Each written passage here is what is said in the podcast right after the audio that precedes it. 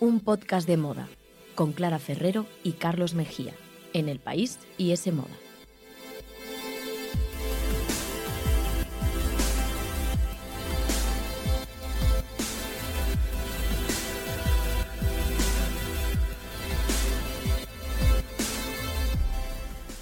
Hola, ¿qué tal? Bienvenidos a un podcast de moda. El podcast que escuchas mientras haces cosas importantes o no, tú sabrás, aquí te queremos igual. Nos podéis escuchar, ya lo sabéis, siempre os lo decimos, en iTunes, Google Podcast, la web de Semoda y los podcasts del país. Y debéis seguirnos en Instagram, arroba un podcast de moda, y también en Twitter, arroba un podcast de moda.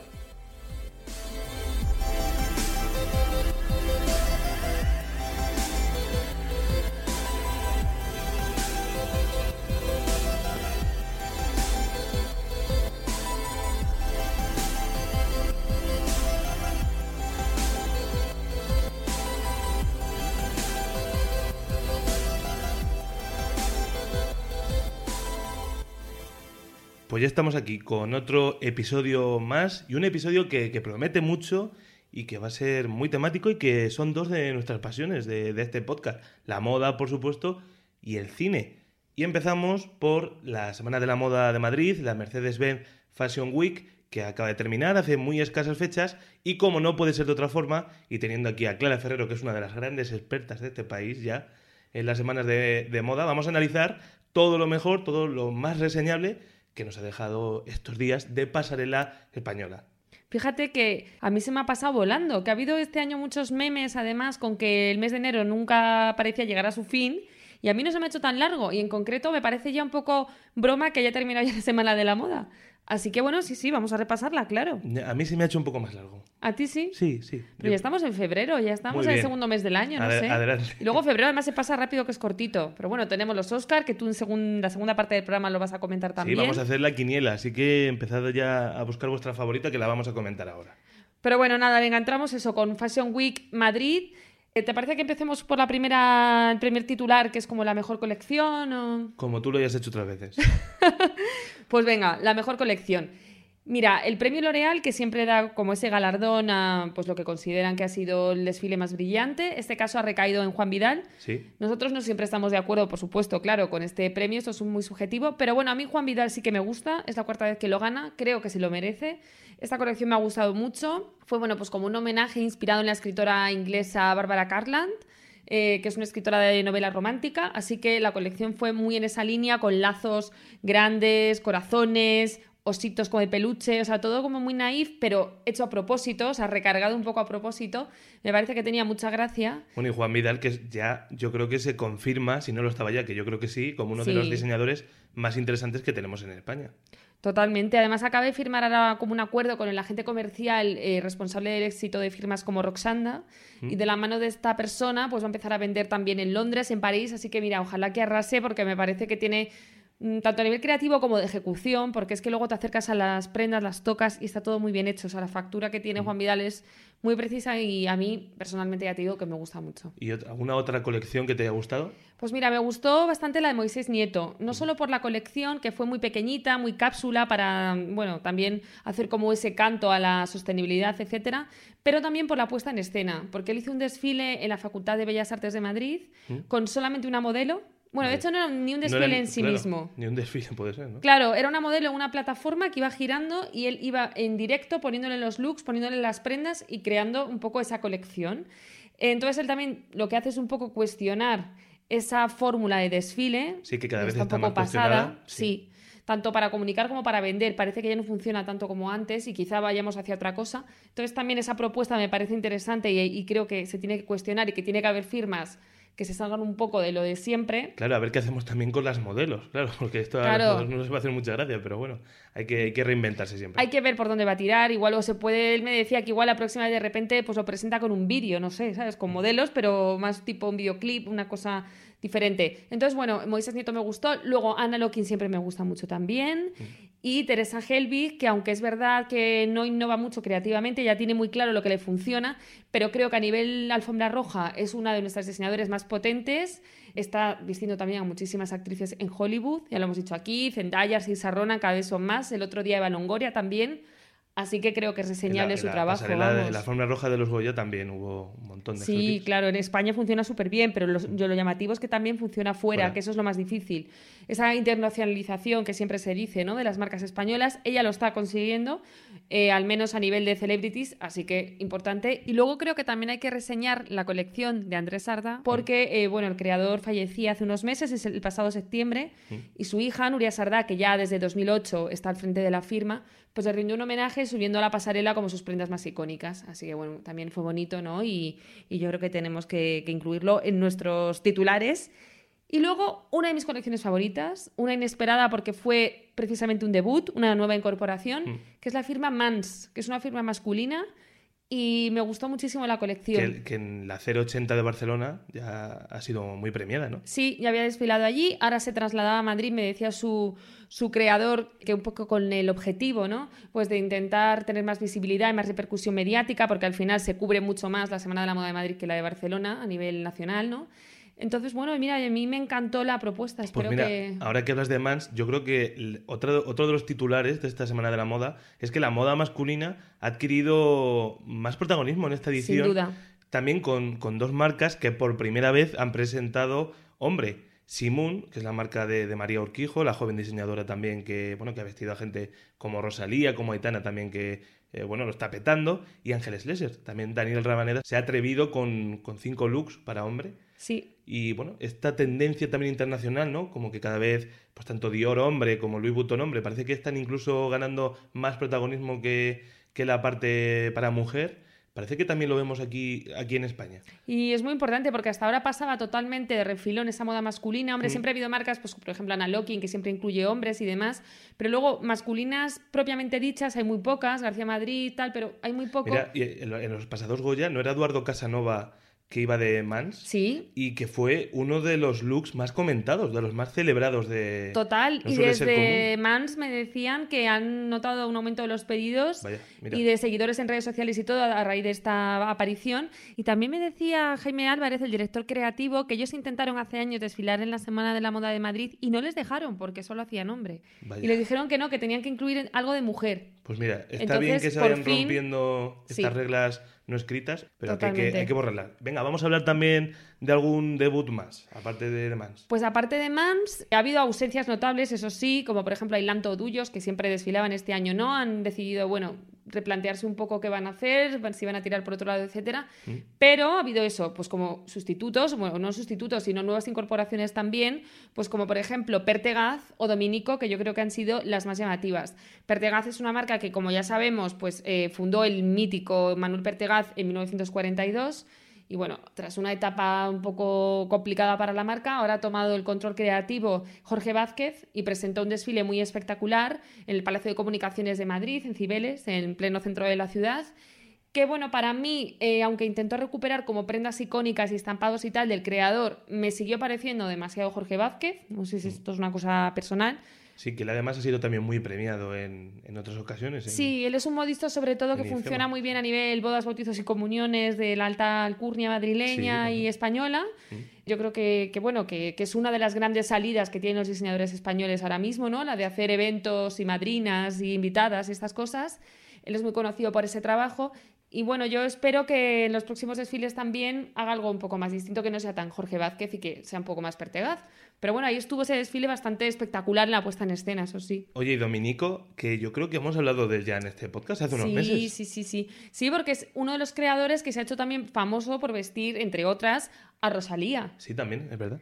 Y que bueno, el, diseñador detrás de esta marca, que se llama Domingo Rodríguez, tiene solo 25 años, que eso también hay que valorarlo. Mm. Y ya había desfilado en Ego, que es como la pasarela un poco para los talentos jóvenes, pero este año por primera vez se ha incorporado el calendario principal. Y bueno, ha sido una colección bastante chula porque un poco lo que ha hecho es coger el típico eh, mantón de Manila y los códigos españoles más tradicionales y darle como una vuelta un poco atrás, más moderna, más muy Rosalía precisamente Y bueno, pues ahí está también esa propuesta y ese debut. Oye, y algo que también solemos hacer todos los años, hablar de alguna modelo en especial que nos haya llamado la atención. No sé si tienes algún nombre apuntado. Pues mira, una de las que más me llama la atención a mí personalmente ha sido Pino Montes de Oca, que es una modelo de 57 años que, bueno, es súper reconocible porque tiene toda la melena totalmente cana, totalmente blanca. Mm. Eh, y lo que hace también últimamente en las últimas pasarelas empezó a desfilar con Duyos, me parece, y este año ha estado en el desfile de Pero del Hierro, en el desfile también de L'Oreal por la diversidad. Y lo que hace muy bien es eso, visibilizar esa mujer que es madura y que está orgullosa de serlo, que no se opera las arrugas ni se tiñe el pelo. Entonces, en esta línea, este año hay que hablar de esa visibilización precisamente de las eh, modelos senior o de las modelos más maduras y es llamativo también porque justo el premio L'Oreal a la mejor modelo de esta edición ha ido a recaer también en una modelo de más de 50 años que es Natalia Sabe y que bueno, ya es una maniquí consagrada pero que este año pues ha vuelto a las pasarelas y le han dado este premio. Yo me alegro de que se premie también a las modelos más veteranas, por decirlo de alguna manera. Yo estuve también en IFEMA este año y te voy a hacer una pregunta porque es de lo que yo creo que se hablaba. A ver. Y es una eterna pregunta también. Llevamos ya bastantes años con esto, pero a ver tú qué opinas. El tema IFEMA en sí, el tema pabellón 14, sabes que cada vez hay más marcas que prefieren desfilar fuera eh, de ese pabellón, prefieren otros puntos de la ciudad. Muchas tienen que hacerlo allí, no solo por eh, decisión creativa, sino también por economía, porque no todas pueden permitirse desfilar fuera. ¿Tú qué opinas? ¿Crees que esto va a seguir así? Bueno, es que claro, es complicado. Mira, lo primero, para los oyentes que no, igual no sean de Madrid o no sean de España y no sepan lo que es IFEMA, es como un pabellón de congresos, de ferias, en el que se celebran diferentes ferias al año, ¿no? Es decir, tú, la feria de turismo o todo esto, ¿no? Entonces, ¿qué pasa? Que localizar allí los desfiles da esa sensación de estar como, yendo a una feria. Sí. ¿Vale? Entonces, claro, que es lo que es. Entonces no te da esa sensación de una experiencia única, personalizada, especial, que tienes cuando vas a un desfile a Nueva York o a París o a otras capitales de la moda. Entonces, ¿qué está pasando? Que muchas marcas quieren ofrecer esa experiencia y se están yendo a desfilar pues a localizaciones espectaculares, pues como Casa Velázquez, como el Palacio de Comunicaciones de Madrid, en fin, bueno, mogollón de sitios, el Museo de Ferrocarril. El problema es que esto se lo tienen que costear ellos, las marcas tienen que pagar la localización, las modelos, toda la logística y eso es mucho dinero. Entonces, Ana Loki, por ejemplo, hablaba con ella y me decía que ella no tiene dinero en su marca pues, para costear todo esto. Sin embargo, cuando lo hacen en IFEMA, ellos les dan el casting de modelos, que además es bastante bueno, le dan una localización, le dan todo. Entonces, es complicado poder salir de IFEMA, pero yo como espectadora lo considero importante, porque si no, al final tienes la sensación de estar Mm, asistiendo a muchísimos desfiles seguidos en un sitio que es igual para todos, ya no sabes muy bien lo que has visto, no se diferencian tanto las marcas, no se crea esa experiencia de marca, ese ambiente. Mm. Entonces, para mí es importante que se pueda salir de IFEMA y creo que se está tendiendo a hacer eso. Pero también, claro, los diseñadores necesitan un apoyo de algún patrocinador o de alguna institución y esto también es lo que hay que ver cómo se puede gestionar. Daniel Rabaneda coincidía un poco contigo, decía eso, pues que al final es un desfile tras otro y artísticamente la experiencia es más pobre, ¿no? Que si puedes elegir una buena localización, que signifique algo en relación a la colección que estás presentando. Claro. Pero claro que también entiende que eso cuesta mucho dinero y que para el equipo y para su equipo es mucho más cómodo trabajar con todas las facilidades que, da este pabellón. Habrá que ver qué pasa en el futuro. Él cree que será un 50-50 quizás 50-50 como acabe, como acabe De momento está siendo un poco así. De hecho, la primera jornada fue toda fuera de IFEMA y luego se han ido intercalando. Supongo que pasará eso y habrá que ver también qué ocurre con la dichosa internacionalización de la cita. Sí, el futuro de, la Fashion Week. Que se quiere ver si se puede hacer eso más internacional, que la prensa extranjera pueda venir. A ver, yo creo que es difícil porque también este año, por ejemplo, y muchos años está coincidiendo con la Semana de la Moda de Copenhague, que a nivel creativo es muy efervescente y está gustando mucho. Y más los últimos años, ¿no? Que el estilo escandinavo está dando cada vez más. Sí, cada vez tiene más protagonismo con marcas como Cecily Vansen o como Gani y es difícil que la prensa extranjera quiera venir a cubrirlo a Madrid. Entonces, a ver qué pasa, pero bueno, mm, desde luego, oye, que aunque quizá esta semana de la moda en concreto ha sido un poquito justita en cuanto a riesgo creativo, en cuanto a emoción, en cuanto a nuevas propuestas, pero también es verdad que tenemos talento aquí y hay que apoyarlo. A la moda nacional hay que apoyarla y es nuestro trabajo y nuestra obligación. Desde luego. Y ojalá que, por ejemplo, em, celebrities o actrices como Penélope Cruz, que siempre hablamos aquí que no va casi nunca de moda española, ojalá lo pudieran hacer. Ojalá y más políticos y más políticas acudan, más celebrities y que le den más, bueno, un aspecto más mediático para que den oportunidad pues esas colecciones que mucha gente ni, ni se entera de- que existen. Total, luego también los titulares de los telediarios y tal, siempre el resumencito que se pone, se pone siempre como lo más... Sí. este- o sea, como lo más llamativo, por Lo ejemplo, pues sí. Mila Jiménez este año desfiló para Gata Ruiz de la Prada. Pues hay gente que se ha quedado con ese titular, pero es una pena que no se profundice un poco más en cosas que realmente, pues eso, tienen una factura creativa más interesante. Así que bueno, ojalá que, que la cita vaya creciendo y vaya teniendo más protagonismo, desde Aquí luego. haremos todo lo posible por dárselo.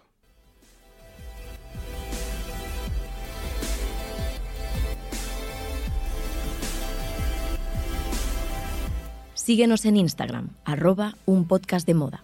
Escúchanos en los podcasts del país, iTunes, Google Podcast y en la web de S Moda.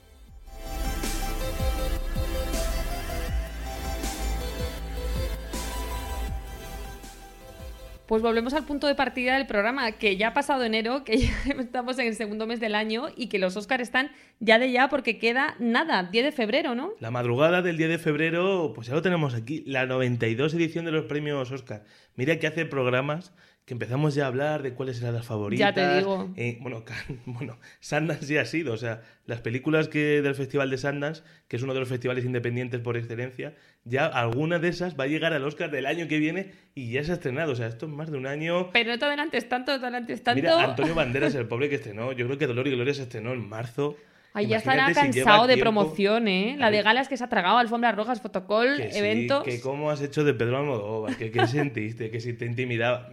Ya, que le ataca el corazón, que no sé qué, Antonio. pobrecito mío. Y lo peor es que quizás ni lo gane, pero bueno, venga, vamos a comentarlo. Eso vamos a verlo ahora, ¿no? Vamos a comentar todos los detalles que tenemos hasta el momento de los próximos premios Oscar, que como digo, van a ser esta próxima madrugada del 10 de febrero y que por segundo año consecutivo van- no van a tener presentador.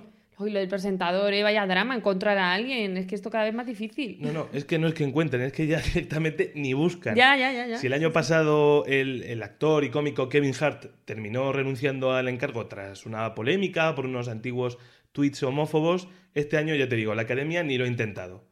Y lo cierto es que tienen razón. No sé si fue casualidad o no, pero el año pasado les fue muy bien y las audiencias de la gala subieron por primera vez en los últimos cinco años, en mi opinión. Yo creo que también todo se debió, bueno, aparte de que Queen abrió la gala y, Sí. y Bohemian Rhapsody había sido un triunfo como del público, no la gente tenía ganas, sobre todo al fenómeno ha nacido una estrella y esa Lady Gaga y Bradley Cooper cantando juntos la maravillosa Sallow Sí. y ese morbo, eso ya no va a estar este año. Lady Pues no. Gaga no. na- y encima no han nominado a Jennifer López, que era lo más parecido. Pues eso a mí me ha dolido un poco, porque me hubiera gustado verla más que nada por, por lo que dices tú, porque bueno, ya te da un poquito de juego, ¿no? Pero bueno, que así lo del presentador yo creo que al final es anecdótico, porque claro, hay tantos entregadores de premios, Yo lo echo de menos. ¿sí? Yo soy un fan, tengo que decir, soy un No fan de, de- del monólogo, soy un fan del buen presentador, del cómico que hace su trabajo. Hombre, y más a que nada, menos. claro que parece un poco desangelado, pero que luego hay tantos entregadores que la cosa va discurriendo. De todas formas, también te digo que luego el papel del presentador se reduce a tres o cuatro intervenciones así Sí, gordas, que tampoco creo que sea tan difícil encontrar a alguien que pueda hacer esas intervenciones. que nadie quiere, que nadie quiere de momento. Hijo, madre mía, pero mira, bueno. pa- para que veas Vamos cómo son- nosotros, Carlos. Yo me atrevo, ¿eh? No, sí, no, yo, yo también, otra cosa es que ellos quieran. Pero mira, mira cómo son, que van a intentar repetir la fórmula exacta que les funcionó el año pasado. Mira cómo son estos productores de los Oscars. Pues listos, son Que listos. mira, m- no tenemos a Lady Gaga, ¿vale? Pues, ¿cuál es la cantante estrella de este año? El mayor fenómeno de la música en 2019. Pues Billie Eilish. Total. Pues Billie Eilish va a estar en los premios Oscar cantando. Y no tenemos a Queen. Este año no han hecho otra película sobre Freddie Mercury y demás. Pues vamos a buscar a otro icono reconvertido en, en biopic, en biopic este año. Pues ¿qui- ¿quién es? Pues Elton John. Claro. Pues ya está. Pues cambiamos Bohemian Rhapsody por, Por Rocketman, Rocketman. y Elton John también va a cantar. Y esto es, de momento, lo- a la hora que estamos grabando este programa, son los detalles que sabemos. Claro, irán anunciando más actuaciones, ¿no? Por supuesto. La representación española, pues este año bastante nutrida. Sí. Ya lo hemos comentado. Antonio Banderas, también Pedro Almodóvar por Dolor y Gloria, que está nominada a Mejor Película de Habla No Inglesa. Y Klaus, atención, nominada a Mejor Película de Animación, esa película navideña de Netflix, que ha sido toda una sorpresa y es muy recomendable. Pero claro, la representación española, lo cierto es que los tres lo tienen muy difícil. Sí. Yo creo que los tres van a quedar segundos. Aquí no, Segundos. no vamos a saber eh, cómo ha quedado, pero creo que ni Antonio Banderas, que Joaquín Phoenix parece que se lo va a llevar. Eso me parece claro. Ni Dolor y Gloria, que yo creo que Parásitos también es la gran favorita. Ni Klaus, que tiene que competir pues, contra nada más y nada menos que Toy Story 4. Creo que al final, bueno, Bueno, es tenemos que- que... verlos allí, disfrutar de la experiencia. Sí, y es que la competencia es dura porque Mm. yo, mira, yo lo siento, yo soy muy fan de Pedro Almodóvar, pero yo le daría a Parásitos antes que a Dolor Sí. y Gloria, las cosas como son. Lo primero porque también pienso que Dolor y Gloria tampoco es la mejor película, ni mucho menos de Pedro Almodóvar, pero bueno, que, Bueno. oye, aún así yo feliz de que estén los Oscars, por supuesto. Tiembla Bollero que llega Clara Ferrero. No, no, yo feliz, feliz, pero que no es mi favorita y que yo voy pa- con Parásitos, lo siento mucho, pero yo sí. Más representación española. Pues también Penélope Cruz, que va a dar el premio a mejor película de habla no inglesa. Un secreto que confesó Pedro Almodóvar en la alfombra roja en televisión Sí, fue un española. poco medio que se le escapó, medio Sí, sí. que lo. No, sé, ¿no? Se escapó, del todo Vale, y vale. le dijo Penélope, pero bueno, si no puedes decirlo, pero bueno. Bueno, es que esas cosas. Y bueno, junto a ella vamos a, a ver presentar premios, pues, pues algo que es tradición también, ¿no? A los intérpretes que ganaron el año pasado, Rami Malek, Olivia Colman, pues además de otras estrellas como Timothée Chalamet, Gal Gadot, Diane Keaton. Total, que vamos a tener una gran alfombra roja, como siempre. A mí me apetece un montón y vamos a tener un montón de estrellas. Pero si te parece, vamos a ver. No sé si tú ya tienes unas apuestas claras. ¿Te atreves a hacer una quiniela aquí en directo eh, para que luego yo la semana siguiente te pueda echar en cara los fallos o no? Vamos a hacer, ya es tradición también, vamos Sí. a hacer nuestra mini quiniela. Hay que decir que la película más nominada es el Joker de Todd Phillips con 11 nominaciones, aunque para mí, ahora vas a ver, no, no es ni mucho menos la favorita. Creo que Para puede ser tampoco. la gran perdedora, aunque Joaquin Phoenix yo creo, yo creo que sí. Pero venga, vamos a empezar si quieres. Venga, dejamos si te parece la mejor película para el final, como en la propia gala, y vamos a empezar, por ejemplo, con mejor actriz secundaria. Pues mira, yo se lo daría y creo que va a ganar Laura Dern por Historia de un matrimonio. Es la gran favorita por dar vida a esa abogada matrimonialista y que tiene un monólogo tremendo, perfecto, sobre esa analogía ¿no? entre la Virgen María y el papel de la mujer en, en la sociedad machista. Y yo creo que lo hemos comentado también en alguna ocasión.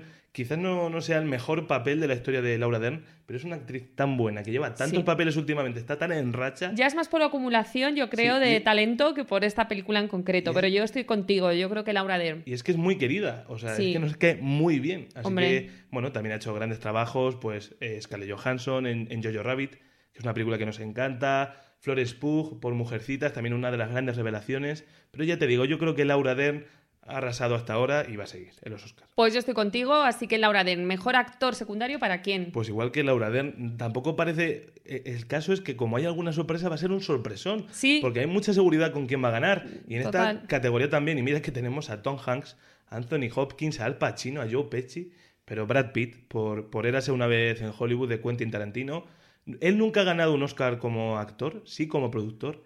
Y oye, es una leyenda del Sí, cine. hombre, sí. Aparte, está genial eh, como, como doble de acción, muy carismático. Y realmente, aunque el protagonista de, de la película sea Leonardo DiCaprio, para mí el motor, el que va moviendo toda la trama, es él. Está maravilloso y, y, oye, que se merece un Oscar también, claro. a mí me gusta mucho Brad Pitt en general y en esta peli en particular, más casi que Leonardo DiCaprio, sí. Así que yo también, Team Brad Pitt. De momento no hay mucho. Estamos arriesgando poco, también te digo. sí, o sea, no, y no hay mucho pique entre nosotros. A mí esto me está empezando un poco a aburrir, no sé. Claro, porque los dos queremos ganar. ya Tenemos Claro. tal pique.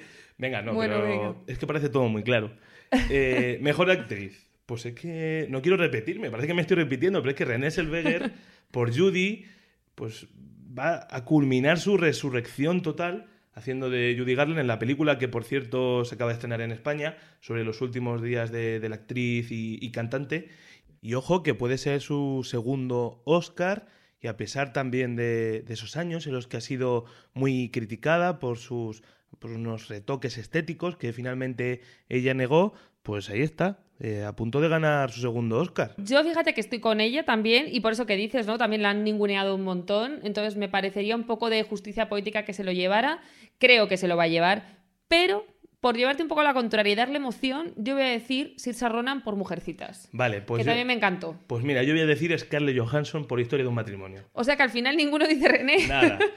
Esta la vamos a perder. ¿eh? No, sí, ya sabemos que vamos a perder, pero oye, que Scarlett Johansson, tú sabes que yo soy muy fan. Sí, sí, y lo me, sé, lo sé, Y me encanta tanto en Historia de un matrimonio como en Jojo Rabbit. Tiene dos nominaciones, se va a ir de vacío, pero oye, por mí, que no sea. Venga, y mejor actor, aquí ¿qué vamos a hacer? ¿Vamos a tirar por nuestro Antonio Bandera de nuestro corazón o vamos a ir por la realidad, que va a ser Jackie Phoenix, ¿no? ¿Tú yo, qué crees? Yo creo que Jackie Phoenix, que tampoco lo ha ganado nunca, y ese sí que es uno de los grandes actores de su generación, pues yo creo que el papel de Joker de, de Arthur Fleck es el que más ha dado que hablar este año y yo creo que va a ser el más recordado dentro de 10 años. Sí. O sea, el papel de el Joker ha sido un fenómeno es de icónico. taquilla social, ha habido mucho debate sobre lo que cuenta la película y aunque Antonio Banderas es, como yo te digo, el segundo favorito, cada vez se está hablando más de ese papel.